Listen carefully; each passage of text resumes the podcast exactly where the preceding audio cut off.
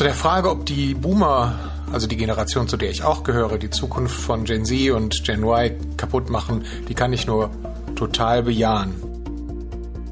Diese Sprachnachricht hat mir Christian Frank aus Köln geschickt. Nicht nur, dass wir die Ursachen des Klimawandels maßgeblich mitgemacht haben, egal ob unwissen oder nicht, aber wir waren es äh, schon durchaus schuld. So ist es aber jetzt so, dass unsere Generation sich allen den notwendigen Veränderungen massiv entgegenstellt. Okay, Boomer. Der Begriff geht ja eigentlich auf die sogenannten Babyboomer zurück, also die besonders geburtenstarken Jahrgänge der 50er und frühen 60er Jahre. Nach den Boomern kam die Generation X, dann die Generation Y, auch Millennials genannt, und schließlich die Generation Z. Das sind die Menschen, die jetzt gerade erwachsen geworden sind oder kurz davor stehen. Aber Boomer, das ist längst nicht mehr nur eine Bezeichnung für bestimmte Jahrgänge. Der Begriff ist selbst Teil dieses Generationenkonflikts geworden, um den es in dieser Folge geht. Willkommen zum Stimmenfang, dem Politik-Podcast vom Spiegel. Ich bin Marius Mestermann und ich bin einer dieser Millennials. Meine Kindheit waren die 90er, meine Jugend die Nullerjahre. In der Schule habe ich mal den Film Eine unbequeme Wahrheit mit Al Gore gesehen. Damals sprach man noch von globaler Erwärmung, was nicht ganz so bedrohlich klingt. Inzwischen sprechen immer mehr Menschen von einer Klimakrise. Und damit wären wir wieder beim Generationenkonflikt. I shouldn't be up here. I should be back in school on the other side of the ocean. Yet you all come to us young people for hope. How dare you? You have stolen my dreams and my childhood with your empty words. And yet I'm one of the lucky ones. Diese Wutrede von Greta Thunberg von vor knapp zwei Jahren hat viele Menschen aufgerüttelt. Da stand eine 16-jährige Aktivistin beim Klimagipfel der Vereinten Nationen mit den deutlich älteren Staats- und Regierungschefs dieser Welt. Ihr Vorwurf an die Mächtigen, sie tun nicht genug, um die Klimakrise einzudämmen und die Zukunft der jungen Generationen zu sichern. Das ist die politische Ebene. Aber was ist mit der breiten Bevölkerung? Ist dieser Generationenkonflikt nur sowas wie ein bisschen Streit mit den Eltern am Esstisch oder gefährdet er ernsthaft den gesellschaftlichen Zusammenhalt? Müssen die Jungen am Ende desillusioniert einsehen, dass die Alten einfach die Mehrheit und damit die Macht haben? Bei den Wahlen im Bundestag, in der Regierung? Oder gibt es Auswege, damit dieser strukturelle Konflikt nicht eskaliert? Mein Kollege Jonas Scheible aus dem Hauptstadtbüro des Spiegel ist wie ich ein Millennial. Das war aber nicht der Grund, warum ich mit ihm sprechen wollte. Jonas beschäftigt sich seit einigen Jahren mit sozialen Bewegungen und insbesondere mit Fridays for Future. Außerdem kümmert er sich aktuell um die Berichterstattung zu den Grünen. Unser Gespräch haben wir am Dienstag auf Instagram live gestreamt und parallel aufgezeichnet. Das war für uns beide eine Premiere. Guten Tag. Nee, der Kollege Ah, Kamera war nicht aktiviert, sagt er. Ich lade ihn nochmal ein. Ich glaube, wir sind kurz vor einer Lösung. Äh, ich bitte um Entschuldigung, dass das nicht sofort geklappt hat. Das äh, war eine Premiere hier auch für uns. So, jetzt probieren wir es nochmal. Jawohl, hallo Jonas. Hallo Marius. Würde man entlang von Stereotypen denken, hätte man so einen Technik-Fauxpas eher von einem waschechten Babyboomer erwartet und nicht von einem Millennial wie Jonas. Zum Glück konnten wir das Problem dann schnell beheben. Er hatte Instagram nicht die Berechtigung erteilt, Kamera und Mikrofon seines Handys zu nutzen. Wann ist denn dir dieser Begriff Boomer zum ersten Mal so negativ aufgefallen? Warum ist das eigentlich so ein Kampfbegriff geworden? Also in der Langform Babyboomer ist mir der vermutlich irgendwo mal in der Schule zum ersten Mal begegnet. Im Grunde ist das ja erstmal nur ein soziologischer Begriff, der eben so eine Altersgruppe beschreibt, eine Kohorte ähm, zu einer Zeit, äh, also sagen nach dem Krieg, als dann die, die Geburtenzahlen hochgingen, so bis zum Pillenknick. Ähm, und ich bin mir nicht sicher, aber mir ist auf jeden Fall so richtig bewusst geworden, dann vor ein, zwei Jahren, als dieses Okay Boomer-Meme äh, so, so durchs Internet ging. Ähm, und äh, ich glaube, in der Folge ist es auch tatsächlich so ein politischer Begriff geworden. Also auch einer, der zum Beispiel, du hast es gesagt, in der äh, Klimaschutzbewegung, über die ich auch schreibe, äh, immer wieder so auftaucht. Und ähm, auch eben in dieser verkürzten Form Boomer und dieses Okay Boomer und so ein bisschen, also das, was ich da vorhin gemacht habe, dass ich irgendwie nicht sofort reinkam, würde man auch jetzt sagen, klassischer Boomer-Move. Ähm, so der, der, also der Begriff hat sich seitdem, glaube ich, so in den letzten ein, zwei Jahren stark wegentwickelt von so einem nüchternen soziologischen Fachbegriff hin zu sowas aufgeladenerem, so, wo es auch mehr um Gefühle und, und eben auch schon mitunter um so Gerechtigkeitsfragen geht. Das heißt, da haben wir es tatsächlich mit einem Wort zu tun, was gar nicht so neutral ist, wie es vielleicht mal daherkam. Ne? Also so die Babyboomer, das war eher so eine deskriptive Sache und jetzt plötzlich ist das irgendwie so ein aufgeladener Begriff. Es gibt ja tatsächlich in unserer Gesellschaft ähm, das Phänomen, dass diese Generation der Babyboomer eben altert, jetzt kurz vor der Rente steht und ähm, die, die nachkommen, die Generationen sind halt nicht so geburtenstark. Und im Endeffekt äh, bedeutet das natürlich, dass sich die demografische Zusammensetzung der Gesellschaft ändert. Ähm, jetzt will ich mal kurz eine Zahlenrunde mit Blick auf die Bundestagswahl machen. Da haben wir nämlich äh, jetzt kürzlich vom Bundeswahlleiter die Angabe bekommen, dass sie wahrscheinlich ähm, bei dieser Bundestagswahl im September mit Wahlberechtigten zwischen 60 und 69 Jahren rechnen, äh, eine Zahl von 10,2 Millionen Menschen. Das ähm, ist quasi schon ein Sechstel der Wahlberechtigten. Und wenn man jetzt noch alle Leute dazu zählt, die quasi älter sind als 69, also 70 plus, dann sind wir schon bei mehr als einem Drittel der Wahlberechtigten. Was bedeutet das denn für die politischen Entscheidungen in Deutschland, Jonas? Naja, das bedeutet ziemlich offensichtlich, dass diese Generationen eben besonderes Gewicht haben. Ähm, und dass die, also dass sich im Grunde keine Partei so richtig leisten kann, äh, dagegen Politik zu machen, beziehungsweise dass die Leute, die Politik machen, in Wahrheit natürlich auch ziemlich oft aus diesen Generationen stammen. Und das ist, ähm, da ist Deutschland nicht alleine, das ist sozusagen ein klassisches äh, Industriegesellschaftsproblem. Ähm, Gesellschaften, die wohlhabend werden, ähm, bekommen weniger Kinder und dann altern die. Ähm, und äh, ich glaube, das ist tatsächlich, also da, das ist einmal so, dass, dass, die, dass diese Alters Gruppen einfach deutlich, deutlich äh, stärker sind. Und dann kommt ja noch zweitens dazu ähm, so eine klassische Erkenntnis aus der Politikwissenschaft, äh, dass sich ältere Leute tendenziell schon mehr politisch einbringen als junge und dass das irgendwie übers Leben zunimmt.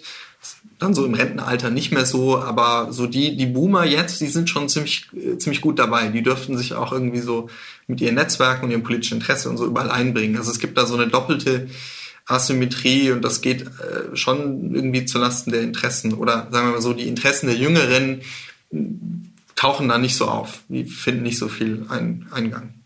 Ja, tatsächlich, wenn man jetzt zu den, den Zahlen, die ich genannt habe, noch die 50 bis 59-Jährigen hinzurechnet, dann sind wir tatsächlich bei der Hälfte aller Wahlberechtigten. Damit ließe sich rein theoretisch schon eine 50 plus Mehrheit in Deutschland ähm, zusammenrechnen. Ne? Also das ist schon interessant. Und ähm, das bedeutet natürlich auch, dass diese Menschen ja politisch eine, ein großes Gewicht haben in Deutschland. Das ist ja jetzt gar nicht erstmal äh, pauschal negativ zu sehen, sondern da geht es erstmal um so eine Feststellung, okay, die sind sehr viele und von den Jungen kommen nicht so viele nach. Ähm, aber ist das denn etwas, wo wir tatsächlich auch eine Ungerechtigkeit beobachten oder muss man das einfach so hinnehmen, dass die Älteren jetzt nun mal das Sagen haben? Also man muss es natürlich erstmal hinnehmen, weil es einfach so in dem Wahlsystem der Fall ist und weil man die Gesellschaft, wie sie ist, natürlich auch nicht einfach verändern kann. Ähm, dass aus so einer Altersfrage ähm, auch eine Gerechtigkeitsfrage wird, ist auch nicht ganz neu.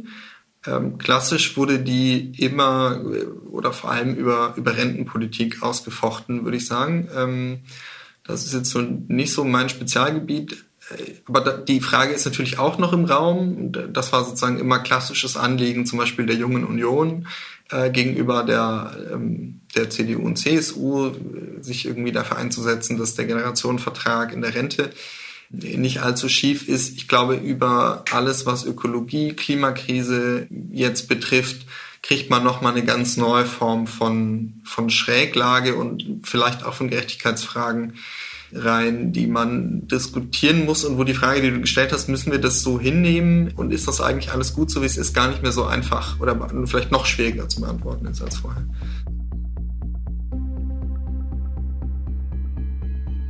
Wie diese Generationendebatte zuweilen geführt wird, haben wir zum Jahreswechsel 2019-2020 erlebt. Erinnern Sie sich noch?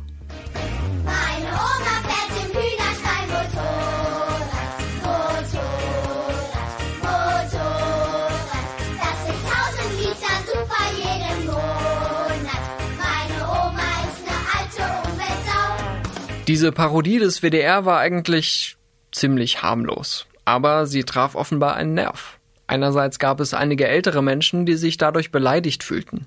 Andererseits war die Diskussion ein guter Anlass, die Klimaschützer mal zu fragen, wie sie es mit dem Konflikt der Generationen halten.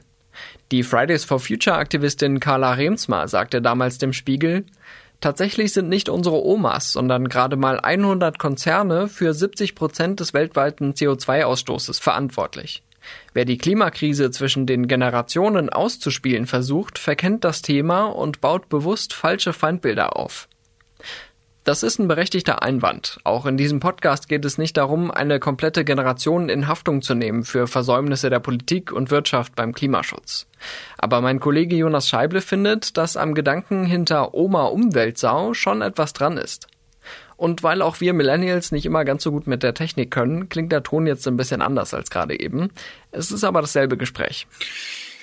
Ja, also wenn man mal, wenn man sozusagen die Polemik wegschaufelt oder das, äh, was da so, äh, ja, die Satire, ähm, dann ist da schon ein wahrer Kern drin, glaube ich. Ähm, also wenn wir uns anschauen, man sagt so etwa die Hälfte aller Treibhausgasemissionen, die seit Anbeginn der Menschheit so ungefähr freigesetzt wurden, kam in den letzten 30 Jahren. Ähm, das ist nun der Zeitraum, den wir beide auch schon auf der Erde verbracht haben und ein Teil davon auch ähm, bewusst und, und mit unserem Lebensstil irgendwie dazu beigetragen haben, aber natürlich in einem System, das geschaffen wurde von den Generationen vorher, ähm, die dann wiederum in den Jahrzehnten vorher auch einen, einen Löwenanteil der, der 50 andere Prozent ähm, äh, emittiert haben. Mhm. Und auch die Generationen, die es versäumt haben, äh, dagegen politisch ernsthaft anzugehen, Klammer auf, so ein bisschen wie wir auch, um ehrlich zu sein. Also es waren dann nochmal die zehn Jahre Jüngeren, die damit wirklich losgelegt haben. Ähm, aber ja, da, da ist schon, also auf der, auf der allgemeinen Ebene ist was dran. Ich glaube nicht, dass es sonderlich sinnvoll ist, dann da jetzt über Lebensstile und den, den äh, Benzinverbrauch des Motorrads der Oma zu reden. So, da, mhm. da kommt man nicht weiter. Ja, einer der Gründe, warum wir überhaupt ähm, ja darüber reden und das Thema auch so groß ist, ist ja Fridays for Future. Also da haben wir seit ein paar Jahren eine Bewegung von ja vielen jungen Menschen, sind aber auch ältere dabei, die plötzlich den Klimaschutz so zum Thema Nummer eins erhoben hat und die damit ja auch so eine Gerechtigkeitsfrage verbindet. Magst du vielleicht einmal beschreiben, worin da dieser Konflikt besteht zwischen den Aktivistinnen und Aktivisten und äh, denen, die sozusagen nach ihrem Eindruck ja sich äh, falsch verhalten, über ihre Verhältnisse leben? Hm. Na, erstmal steht da die Beschreibung, dass wir global als Menschheit ähm, auf ein Klima zusteuern, das möglicherweise schon für Leute, die jetzt geboren werden, ähm, am Ende ihres Lebens heißer sein wird, als es jemals ein Mensch, ein Homo sapiens irgendwo erlebt hat. Ähm, und dass wir keinerlei Ahnung haben, ob und wenn ja, wie unter solchen Umständen Zivilisation, wie wir sie kennen, noch, noch möglich ist oder auch Demokratie, wie wir sie kennen, möglich ist. Ähm, das ist sozusagen erstmal der Grundbefund und dann äh, die, die Beobachtung, ja, irgendwie haben diejenigen, die jetzt entschieden haben in den letzten 30, 40 Jahren, ähm, das laufen lassen und trotz aller Erkenntnisse und allen Klimarunden international ähm, nicht die Schritte eingeleitet, zu denen sie sich eigentlich selber bekannt haben. Ich komme nochmal zurück zur Ausgangsfrage dieser Sendung. Machen die Boomer die Zukunft der Generationen Y und Z kaputt? Die Frage habe ich nämlich vor ein paar Tagen auf Twitter gestellt und darauf sehr verschiedene Antworten bekommen. Hören Sie mal rein. Ja, hallo, mein Name ist Maximilian und ich bin 27 Jahre alt und ich glaube, das Problem der Generationsgerechtigkeit ähm, wird oft zu sehr runtergebrochen. Man muss das differenzierter betrachten. Man kann natürlich äh, Vorwürfe anbringen, die nicht total aus der Luft gegriffen sind, wie zum Beispiel das Wahlverhalten trotz jahrzehntelanger Warnung der Wissenschaft, speziell jetzt zum Beispiel auf das Thema der Umwelt bezogen. Aber nur einfach zu sagen, die Boomer und die ältere Generation, das blendet meiner Meinung nach sowohl soziale, wirtschaftliche und machtpolitische Fragen aus, denn auch innerhalb der Generationen gibt es immer wieder eine, eine Teilung der Macht. Also ältere Generationen, da gibt es, gab es schon immer Leute, die nicht einfach die Entscheidung mittragen konnten, weil sie die politische Macht zum Beispiel nicht hatten oder die gesellschaftliche Stellung dazu. Genauso gibt es auch in der Generation der Millennials und wird es auch in äh, Generation Y und Z immer wieder Menschen geben, denen Profit und soziale Stellung über Sachen wie dem gesellschaftlichen Wohl oder einer Gerechtigkeit stehen. Ähm, und ich finde es äh, an sich unfair, Leuten, die auch den Boomern, die für ihre und die Existenz ihrer Kinder kämpfen mussten, arbeiten mussten, ja, da finde ich es unfair, denen die Schuld zuzuschieben.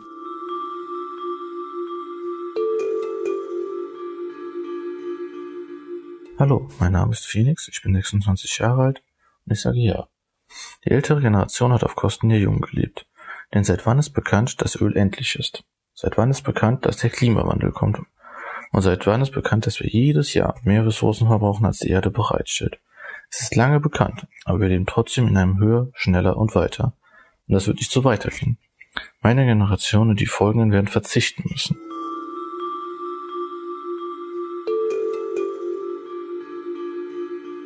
Hallo, ich bin die Kerstin und Jahrgang 1964. Ich halte den Konflikt der Generation für künstlich. Die Frage ist nämlich, wer profitiert von diesem Generationskonflikt? Wer ist der lachende Dritte im Hintergrund? Das sind jene, die von der neoliberalen Politik dieses Staates maximal profitieren. Ich gehöre nicht dazu. Ich zahle seit über 30 Jahren meine Sozialabgaben und finanziere damit auch kostenlose Schulbildung, Familienversicherung der Krankenkasse und staatliches Kindergeld. Hätte ich das Geld mit klugen Entscheidungen privat anlegen können, müsste ich mir weniger Gedanken über Altersarmut mit maximal 48 Prozent gesetzlicher Altersrente machen. Interessant fand ich auch den Hinweis von Jan Birkenfeld aus Braunschweig. Er ist 54 Jahre alt und hat zwei Söhne im Alter von 18 und 22. Viele Boomer kümmern sich noch um ihre Eltern und um ihre Kinder und werden mit der gesetzlichen Rente zumindest keine tolle individuelle Investition geleistet haben. Daher sehe ich diese Generation zumindest nicht als Profiteure der letzten Jahre und schon gar nicht auf Kosten der jungen Generation. Klimawandel ist kein Generationenproblem. Es betrifft alle und alle sind in die Pflicht zu nehmen, so viel wie möglich dafür zu tun, den Klimawandel zu bremsen, unabhängig vom Alter.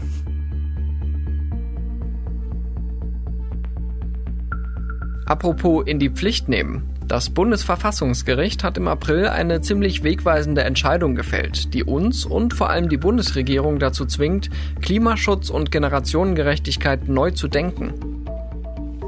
Genau, das Verfassungsgericht hat total bemerkenswert argumentiert, dass wenn wir hier nicht massiv Treibhausgasemissionen reduzieren, ähm, also Klimaschutz machen, die Last für die künftigen Generationen, das dann zu tun, so groß sein wird, dass ihre Freiheitsrechte ähm, unangemessen eingeschränkt sind. Ja? Also im Grunde weil klar ist, die Aufgabe ist so groß und äh, die Politik hat sich dazu bekannt, aber sie ist auch materiell einfach so groß, dass man ihr nicht aus dem Weg gehen kann. Und wenn man ihr nicht aus dem Weg gehen kann, dann muss man die Lasten, äh, und die sind immens, und keiner weiß so ganz genau wahrscheinlich, wie das gehen kann, eine Gesellschaft so umzustellen, mhm. äh, irgendwie auch gleich verteilt sein. Ähm, und, oder zumindest nicht so, dass wir im Grunde jetzt die Hände in den Schoß legen und, und so ein bisschen was machen, dass was leicht ist und in zehn Jahren wird es dann richtig, richtig übel. Und, und das ist, glaube ich, die interessanteste und also philosophisch interessanteste und aber auch politisch praktisch relevanteste Gerechtigkeitsfrage, die da drin steckt. Also gar nicht so sehr wir und die Boomer oder die, die Enkel und die, die Oma mit dem Motorrad im, im Hühnerstall, sondern wir und die künftigen Generationen. Also die, die nach vorne gerichtet, nicht nach hinten. So, wie, welche Welt hinterlassen wir denen eigentlich und wie, ähm, wie viel Handlungsspielraum haben die künftig noch? Wie frei können die noch sein? Ähm, mhm. und, äh, und wie begründen wir das? Da haben wir letztendlich auch jetzt eine Krise vor uns, die ja sich auch von früheren Krisen äh, in einer Sache unterscheidet, nämlich, dass es da wirklich so eine Art Ultimatum gibt. Ne? Also ähm, da haben wir tatsächlich jetzt mal die Situation, es gab ja immer schon Konflikte zwischen Jüngeren und Älteren. Ähm, es gab dann immer schon verschiedene, ja, es gab dann immer schon Jüngere, die gesagt haben, ach, äh, ihr seid so altmodisch und ähm, äh, ihr versteht uns nicht. Äh, das gab es natürlich auch schon bei der 68er-Bewegung und, äh, und den Hippies und so weiter. Ähm, aber jetzt scheinen wir wirklich an so einem Punkt angelangt zu sein, wo diese Krise keinen Aufschub mehr äh, duldet. Habe ich das so richtig zusammengefasst? Absolut, genau, genau so ist es. Also dafür gibt es zwei Gründe. Erstens ist die Klimakrise, wenn wir äh, es nicht schaffen, die Erderwärmung relevant einzudämmen, also wenn wir über eine drei, vier Grad oder sogar noch mehr wärmere Welt reden ähm, als jetzt, oder also verglichen mit, wir sind jetzt schon bei einer 1,3 Grad wärmeren Welt etwa verglichen, dann immer mit so etwa vor 100 Jahren. Ähm, wenn das passiert und das ist der Kurs, auf dem wir international, global gerade noch sind, mhm. ähm, dann kann keiner äh, so richtig einschätzen, was, was dann, ja, was das für Gesellschaften bedeutet. Und dann könnte es tatsächlich sein, dass wir eigentlich permanent nur in einem Ausnahmezustand sind, ja, weil, weil, weil Waldbrände äh, zahlreicher werden, weil Dürren herrschen, weil die Lebensmittelversorgung Probleme bekommt, weil die Flüsse trocken fallen und wir da die, die Schiffe mit mit Treibstoff und Lebensmitteln nicht mehr rüberschicken können, weil unsere Stromnetze kollabieren, weil Hurricanes zahlreicher werden, weil Sturmfluten zahlreicher werden. Das heißt, wir sind könnten, und zumindest ist das die, die Perspektive, die, die wissenschaftlich plausibel ist, wären sozusagen in einem permanenten Ausnahmezustand und damit auch permanent nur in einem in einer Reaktion politisch. Wir müssen ständig nur Scherben auflesen und dafür sorgen, dass wir irgendwie klarkommen. Und könnten im Grunde das, was Demokratie ausmacht, nämlich das Ringen nach dem besten Weg und der Gesellschaft, wie wir sie haben wollen, äh, gar nicht mehr machen. So, das ist die erste, die materielle Ebene. Und die zweite Ebene drunter ist, um das zu vermeiden, müssen wir eben ähm, bestimmte Mengen an, an Treibhausgasen äh, unterschreiten. Also sozusagen, wir dürfen nicht immer mehr davon in die Atmosphäre pumpen, weil mhm. sogenannte Kipppunkte gibt, sagt die Wissenschaft. Das heißt Prozesse, die sich verselbstständigen und dann verlieren die, also sozusagen so eine Spirale. Wir verlieren komplett die Kontrolle. Wenn erstmal das abschmilzt, dann ähm, dann, dann, dann verstärkt sich das selbst. Das heißt, wir haben nur noch begrenzt viel Zeit. Wir wissen nicht genau, wie viel Zeit, aber wir wissen, dass wir nur noch wenige Jahrzehnte haben, mhm. um das alles unter Kontrolle zu bringen. Und damit läuft tatsächlich eine Uhr ab. Das ist neu. So und das ja. müssen wir irgendwie politisch äh, ernst nehmen. Und, und deswegen ist das, glaube ich, eine wirklich neue Lage und eine ganz neue Form von, von Generationengerechtigkeit. Ähm, anders als bei Rentenfragen, wo man immer irgendwie noch entscheiden könnte, potenziell auch in 30 Jahren machen wir jetzt halt anders, blöd für die Alten, kriegen sie weniger oder so. Mhm. Ähm, also auch nicht so trivial, aber prinzipiell kann man da mehr, hat man mehr Spielraum. Im Livestream hatten Jonas und ich nicht mehr die Gelegenheit, das Thema Rente zu vertiefen. Dafür möchte ich an dieser Stelle einen kleinen Exkurs machen. Denn bevor die Klimakrise so ein Generationenthema geworden ist, war die Rentenpolitik eigentlich das klassische Feld, wo Fragen nach Generationengerechtigkeit gestellt wurden. Und so wirklich hoffnungsvoll sind die Antworten da auch nicht. Ich habe meine Stimmenfangkollegin Jelena Berner gebeten, die Sache mit der Rente mal zusammenzufassen. Auch bei der Rente haben wir in Deutschland natürlich das Problem mit dem demografischen Wandel. Unser Rentensystem beruht eben auch auf einem ungeschriebenen Generationenvertrag, nämlich dass Menschen, die momentan im Berufsleben stehen, die Rente der nicht mehr Erwerbstätigen bezahlen. Momentan gehören die Boomer noch zu den Beitragszahlern dazu, aber in ein paar Jahren werden die meisten im Ruhestand sein und dann verschärft sich das Ungleichgewicht der Generationen weiter. Und das trifft dann nicht nur die Gen Y und Gen Z, die jetzt ins Berufsleben einsteigen und gerade irgendwie in aller Munde sind, sondern auch deren berufstätige Eltern, die sogenannte Sandwich-Generation. Die finanzieren dann nämlich sowohl diejenigen, die noch nicht arbeiten, als auch diejenigen, die nicht mehr arbeiten. Heißt das, unser Rentenmodell hat ausgedient? Steht da jetzt quasi ein radikaler Wandel an? Naja, die Alternative zum Generationenvertrag wäre ja eine rein kapitalgedeckte Rente, also durch betriebliche Renten und private Altersvorsorge. Aber das will eigentlich niemand, obwohl das Rentensystem heute schon unter enormem Druck steht. In den vergangenen Jahren wurde das Renteneintrittsalter ja schon schrittweise auf 67 Jahre angehoben und trotzdem braucht es jetzt gerade noch Zuschüsse aus Steuermitteln. Es gibt viele Vorschläge, wie das Rentensystem weiter reformiert und entlastet werden könnte. Zum Beispiel könnte man mehr Berufs- und Statusgruppen verpflichten, in die gesetzliche Rentenkasse einzuzahlen. Oder man könnte dafür sorgen, dass Teile der gesetzlichen Rentenbeiträge in Fonds angelegt werden, um Dividenden zu erzielen. Und wenn wir uns jetzt aber mal die Parteien im Bundestag anschauen, will davon eigentlich keiner wirklich den Generationenvertrag als grundlegendes Modell in Frage stellen. Ja, der springende Punkt ist natürlich bei diesen Generationenkonflikten, es gibt da vielleicht irgendwie widerstreitende Interessen, ähm, aber letztendlich müssen natürlich alle äh, Teile der Gesellschaft dann auch einen Dialog äh, finden und äh, es muss sich natürlich, es müssen natürlich auch Mehrheiten gefunden werden, um dann äh, eine entsprechende Politik zu machen. Jetzt will ich einmal gerade mit Blick auf die Bundestagswahl ähm, deine Einschätzung hören, Jonas. Da wird es ja in wenigen Monaten drum gehen, welche Parteien kommen an die Regierung und Jetzt haben wir schon gesagt, so ähm, ja die die Hälfte der Wählerschaft äh, ist 50 plus. Ähm, was bedeutet das denn so für den politischen Prozess? Sind dann die ist die Politik, die die Parteien macht, auch ja zwangsläufig an den Interessen der älteren Menschen orientiert?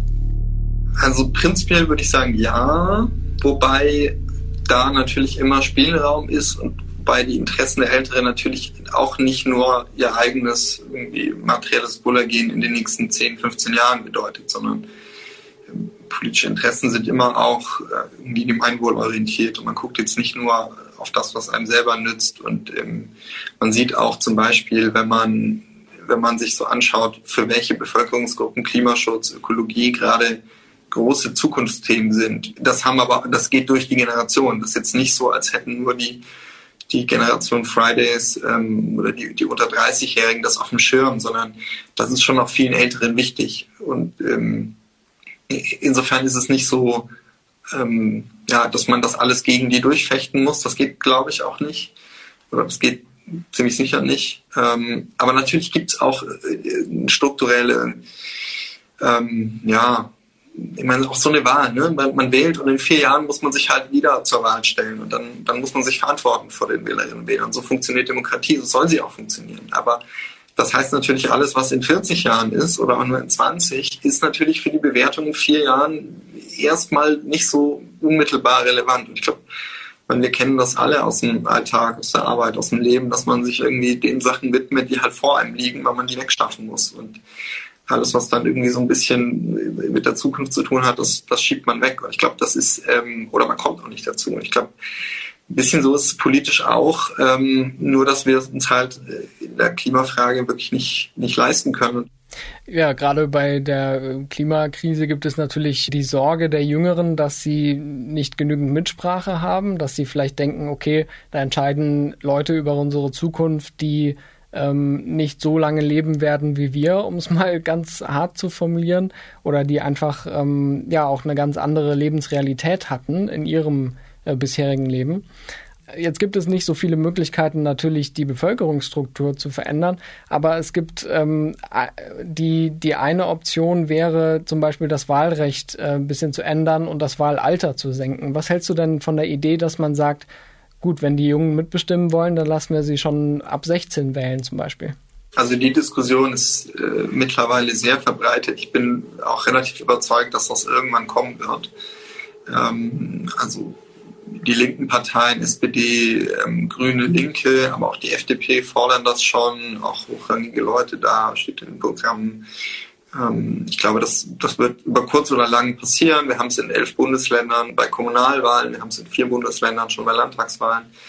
Ähm, die Argumente sind nicht schlecht. Ne? Also irgendwie ist es immer eine Entscheidung zu sagen, da, da ist die Schwelle, aber da hat man das Gefühl, vielleicht die Jüngeren sind noch nicht politisch mündig genug gibt, kann man jetzt philosophische Debatten darüber führen, ob das überhaupt irgendwie gut und, und begründet ist. Es gibt eine interessante Studie, die das mal für 16 und 15 und 17-Jährige untersucht hat letztes Jahr, die zu dem Schluss kam, also schlechter informiert als die 18-Jährigen waren dann die 16-Jährigen auch nicht, Klammer auf, die 15-Jährigen auch nicht. Also so empirisch sprach jetzt da nicht so viel dafür, dass man denen das Wählen nicht, nicht an die Hand geben kann. Ähm, ich glaube aber auch, dass das also da geht es eher, würde ich sagen, um individuelle Gerechtigkeit. Also die Frage, kann man diesen 15-Jährigen das jetzt ernsthaft verwehren oder hat er nicht als Bürger eben auch das Recht zu wählen oder dieser 16-Jährigen? Mhm. Ähm, aber das wird natürlich das Gewicht jetzt nicht verschieben. Also du hast die Zahlen vorhin genannt, dann reden wir halt vielleicht noch über ein, zwei Millionen mehr, die da wählen könnten. Ähm, aber dann haben wir immer noch die Hälfte der Bevölkerung, die 50 plus oder, oder irgendwie in der Größenordnung sind. Also das ist nicht der Gamechanger, den vielleicht manche unter den Jüngeren äh, darin sehen. Eine Absenkung des Wahlalters ist aber nicht der einzige Weg, auf dem sich junge Menschen mehr Mitsprache bei politischen Entscheidungen erhoffen. Auf meinen Twitter-Aufruf haben sich auch mehrere junge Politikerinnen und Aktivisten gemeldet, die ihre Erfahrungen schildern wollten. Moin, ich bin Luca Pivoda und habe vor drei Jahren mit 18 in Greifswald mit ein paar Freunden eine eigene Partei, die Freie Parlamentarische Allianz FPA, gegründet. Unser Hauptanliegen? Viel mehr junge Menschen müssen in die Politik, denn die junge Generation ist nahezu überall unterrepräsentiert. Wir treten zur Landtagswahl in Mecklenburg-Vorpommern im September 2021 an. Im dortigen Landtag ist zum Beispiel kein Abgeordneter unter 30 Jahre alt. Im Zuge des demografischen Wandels werden sich die Kontroversen zwischen den Generationen noch verstärken. Bei Parlamentswahlen wird hauptsächlich auf ältere Wählerinnengruppen geschaut, da sie entscheidend für den Wahlsieg sein können. Ein gesellschaftlicher Wandel gelingt aber nur, wenn alle Altersgruppen dieses Problem erfassen. Das heißt, reden, reden, reden. Die Wurzeln des Generationenkonflikts kapieren wir nur, wenn wir Verständnis für die jeweilige Seite aufbringen können. Und wir als junge Menschen müssen versöhnen statt spalten. Wir brauchen Kinder- und Jugendparlamente mit echten Kompetenzen. In jeder Partei ein Talentkomitee zur Förderung junger Menschen und die Einführung eines Jugendmitwirkungsgesetzes als Rahmen dafür. Viele junge Menschen sehen sich nach Gehör. Auch Jessica Stolzenberger hat sich bei mir gemeldet. Sie ist 22 Jahre alt und hat vergangenes Jahr die sogenannte Klimaliste in Baden-Württemberg mitgegründet. Eine Kleinstpartei, die bei der Landtagswahl im März auch mit den Grünen um Stimmen konkurrierte. Stolzenberger schildert, dass es darüber einen Konflikt mit älteren Führungsmitgliedern gab. Sie und andere Jüngere im Team sahen das Ziel der Klimaliste schon vor der Wahl erreicht, nämlich den Klimaschutz auf der Agenda weit nach oben zu setzen. Andere wollten die Kandidatur zum Landtag hingegen durchziehen. Das führte zum Bruch und Stolzenberger trat von ihrer Kandidatur zurück. Und da ist dann genau das passiert, was man sonst nur aus so Horrorszenarien und Erzählungen ähm, kennt. Und zwar tatsächlich diese mit 50er alten weißen Männer, um diesen Kampfbegriff jetzt einfach mal in den Raum zu werfen, die uns gesagt haben, wir wären zu unreif, nicht verantwortungsbewusst. Ähm, und das ist eine Sache, die sehr, sehr prägend war für mich, weil daran hat man dann eben festmachen können, dass solange diese junge Generation die Meinung der alten Generation, die es bestimmt auch nur gut meint, vertritt, dass es so lange in Ordnung ist und dass man sie so lange fördert. Aber es geht halt eben nicht, ähm, dass wenn diese junge Generation sich dann emanzipiert, politisch, dass dann die ältere Generation auf diese jüngere Generation zukommt und sagt, hey, aber so, so war das jetzt nicht gemeint. Also das, wir, wir finden dich ja gut und wir unterstützen dich, solange du unsere eigene Meinung vertrittst. Aber sobald du dann eine andere Meinung vertrittst, dann geht das gar nicht. Und das geht eben nicht. Destilliert ist es am Ende die Frage, wie Macht verteilt werden sollte. Und es ist die Frage, ob ältere Generationen akzeptieren, dass die junge Generation selbst Macht ausübt.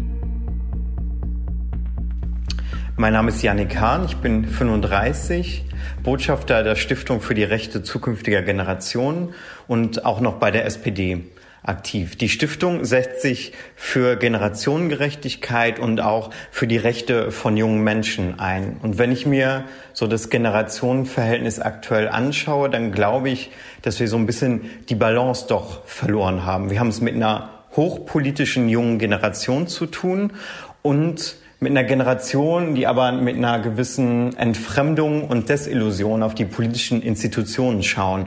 Sie schauen sich die Parteien an und sehen, dass da ihre Themen nicht vorkommen. Sie sehen sich den Bundestag an und sehen, dass niemand unter 30 da sitzt. Und sie sind auch noch ökonomisch schlechter gestellt als die Generationen vorher. Sie können eigentlich kaum noch Reichtum oder ähm, Wohnungen oder andere Sachen aufbauen, die vorher ganz normal waren. Sie leben oft von prekärem Job zu prekärem Job und das Gefühl macht sich breit, dass die Politik sie gar nicht mehr hört und sie nicht mehr wahrgenommen werden. Jetzt wird ja oft gesagt, okay, die Politik muss auch ähm, auf die Jüngeren hören, sie muss irgendwie ähm, deren Sprache lernen und äh, da auch schauen, was die beschäftigt. Ist es denn wirklich so, dass die Parteien darauf angewiesen sind, jüngere Wählerinnen und Wähler zu gewinnen? Oder entscheidet sich die Wahl am Ende eh dadurch, welche der älteren Wähler sozusagen sich entscheiden, wo die ihr Kreuz setzen? Ja, also kurzfristig entscheidet sich eher über die Älteren, aber man sieht natürlich, also auch da ähm, haben ja Parteien ein langfristigeres Interesse. Ähm, und man sieht das ganz gut an, äh, also am linken Lager in Europa, da gibt es auch äh, Untersuchungen drüber. Und man sieht, dass sich da die die Gewichte oder die Neigung der Leute schon seit vielen Generationen, also gar nicht erst seit 10, 20 Jahren, sondern schon so seit nach den Boomern, ähm, eher in Richtung der grünen Parteien verschieben als, als ähm, also von den sozialdemokratischen Parteien weg. Die profitieren noch extrem von der Kriegsgeneration und so. Ähm, das heißt, wenn man, wenn man halt die Themen nicht besetzt und da den, den jüngeren Generationen den Eindruck vermittelt, ähm, man mache zu wenig oder andere vermitteln den Eindruck, sie machten mehr, ähm, dann kann einem das auf Dauer schon, schon wirklich schaden. Mhm. Aber kurzfristig äh, werden die 20-Jährigen diese Wahl wahrscheinlich nicht, äh, nicht im Kern entscheiden und trotzdem, wer weiß, ne, am Ende wird es sehr knapp und ähm, ein paar Prozentpünktchen äh, können am Ende über die Koalition entscheiden. Eine Stimmenfangfolge über Gerechtigkeit kann man in diesen Zeiten natürlich nicht machen, ohne wenigstens kurz mal über die Corona-Pandemie gesprochen zu haben. Da gab es ja lange Zeit die weitgehende gesellschaftliche Übereinkunft, dass wir die Risikogruppen und damit viele alte Menschen schützen müssen. Inzwischen sind sie zu einem großen Teil geimpft und die Generationenfrage hat sich gewendet. Das konnten wir zum Beispiel beim Impfstoff von AstraZeneca beobachten, der nur für Menschen über 60 Jahren empfohlen wird, den aber einige ablehnten, weil sie lieber auf eine Dosis BioNTech warten wollten. Den Impfstoff wiederum könnten auch die Jüngeren gut gebrauchen. Beim Spiegel gab es dazu eine Debatte, auf die ich an dieser Stelle verweisen möchte. Meine Kollegen Klaus Hecking und Markus Becker plädierten dafür, jetzt stärker auf die Belange der Jungen zu achten und dafür von Älteren Solidarität einzufordern. Die Kollegin Milena Hassenkamp mahnte in ihrem Kommentar hingegen, anstatt den nächsten Generationenkonflikt heraufzubeschwören, sollten wir vielleicht lieber überlegen, wie wir wieder großzügiger miteinander werden könnten. Nur so können wir die letzten Meter dieser Pandemie vielleicht noch zusammen durchhalten. Und das wird schon schwer genug. Die Links zu diesen Kommentaren finden Sie in der Beschreibung der Sendung. Jetzt möchte ich noch einen jungen Mann zu Wort kommen lassen, der sich auch auf meinen Twitter-Aufruf gemeldet hat und die Themen dieser Folge ziemlich gut zusammenfasst.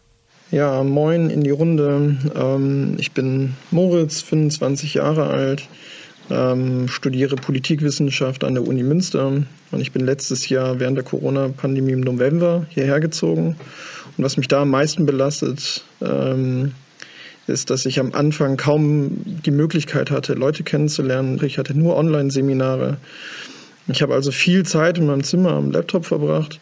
Ich musste trotzdem abliefern, ne? aber der Spaß drumherum war einfach verboten.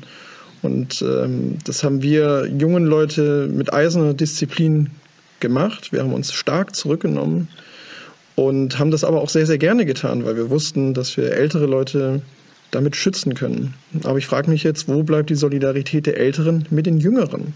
Also genau umgekehrt. Und das ist jetzt genau das, was ich oder was wir verlangen, dass sich die älteren Leute mit der gleichen Bereitschaft mit uns solidarisieren und beispielsweise gegen die Klimakrise ankämpfen, statt gegen das Windrad vor dem eigenen Schrebergarten. Oder dass wir gemeinsam die Rentenfrage lösen, indem Deutschland legale Zuwanderungswege schafft, statt bei der Einwanderung äh, den eigenen Untergang zu fürchten. Das ist also jetzt genau mein Appell an die Älteren, seid nach der Corona-Pandemie nun solidarisch mit uns Jüngeren und kämpft mit uns für ein klimagerechtes und rassismusfreies Deutschland in Europa. Zum Einstieg habe ich ja gefragt, ob die Boomer den Jüngeren ihre Zukunft verbauen. Nach all dem, was wir gehört haben, würde ich sagen, ja, es gibt da Generationenkonflikte in gleich mehreren Themenbereichen. Aber sie sind nicht unlösbar. Viele Jüngere stellen Forderungen, damit ihre Zukunft lebenswert ist. Aber sie reichen auch den älteren Generationen die Hand, um mit ihnen zusammen einen neuen Weg zu suchen. Denn anders wird es nicht gehen.